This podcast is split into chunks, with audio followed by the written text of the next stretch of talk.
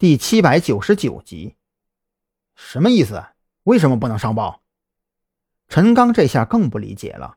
按理说，查出叛徒这种事儿，肯定是要从重从急处理，赶在叛徒还没有制造出更大的损失之前，及时将其抓获止损。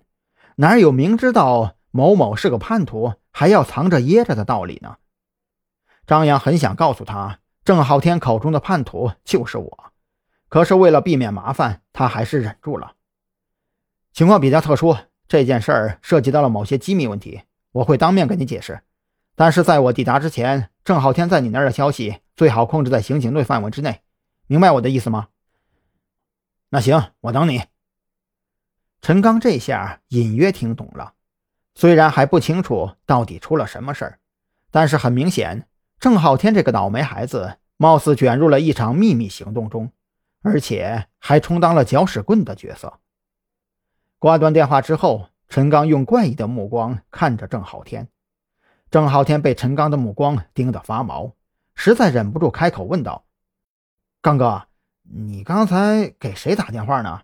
呃，还有，为什么不上报啊？这可是我拼了命才传出来的情报啊！具体原因我也不知道。实话告诉你，你给我打电话之前。”咱们师傅就提醒我，你很有可能会来找我，让我一定保护你的安全，然后给这个号码打电话。陈刚也没有瞒着郑浩天，他们这些师兄弟们虽然平日里不怎么聚在一起，但是自从认识之后啊，没少在微信上扯淡。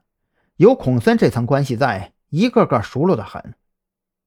师傅，他不是在医院吗？郑浩天下意识脱口而出。可是紧接着就后悔了。啥？陈刚愣了一下，紧接着就瞪大了眼睛：“你说啥？师傅在医院？到底是怎么回事？”这一下，郑浩天傻眼了。陈刚的性子他也知道，用孔森的话来说，那就是典型的狗熊脾气。担心陈刚彻底炸毛，郑浩天也不敢耽搁，将孔森的事儿尽量轻描淡写的说了一遍。临了还不忘开口强调道：“呃，师傅也没啥大事儿，就是胳膊腿上骨折了。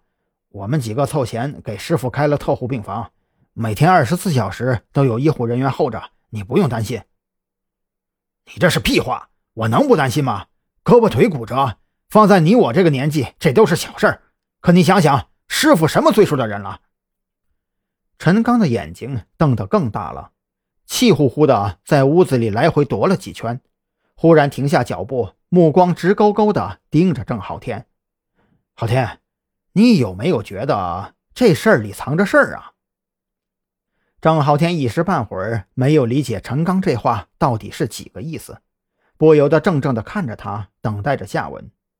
陈刚拉过一张椅子坐定，右手食指有节奏的在桌面上轻轻叩击着，眉头紧皱。思索了几秒钟之后，开口说道：“按照你说的，师傅是在跟那个张扬走近了之后，这才出了车祸，并且发现那具女尸也是跟张扬一起去龙脊山才发现的，没错吧？”“没错啊。”郑浩天更纳闷了，这跟陈刚刚才说的话有关系吗？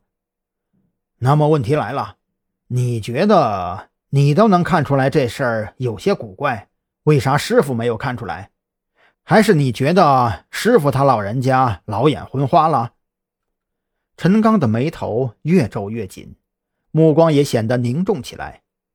依我看呐，追杀你的那帮人十有八九就是师傅车祸的幕后真凶。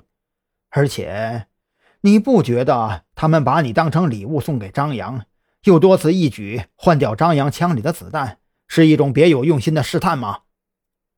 话说到这里，郑浩天已经隐约猜到了下文。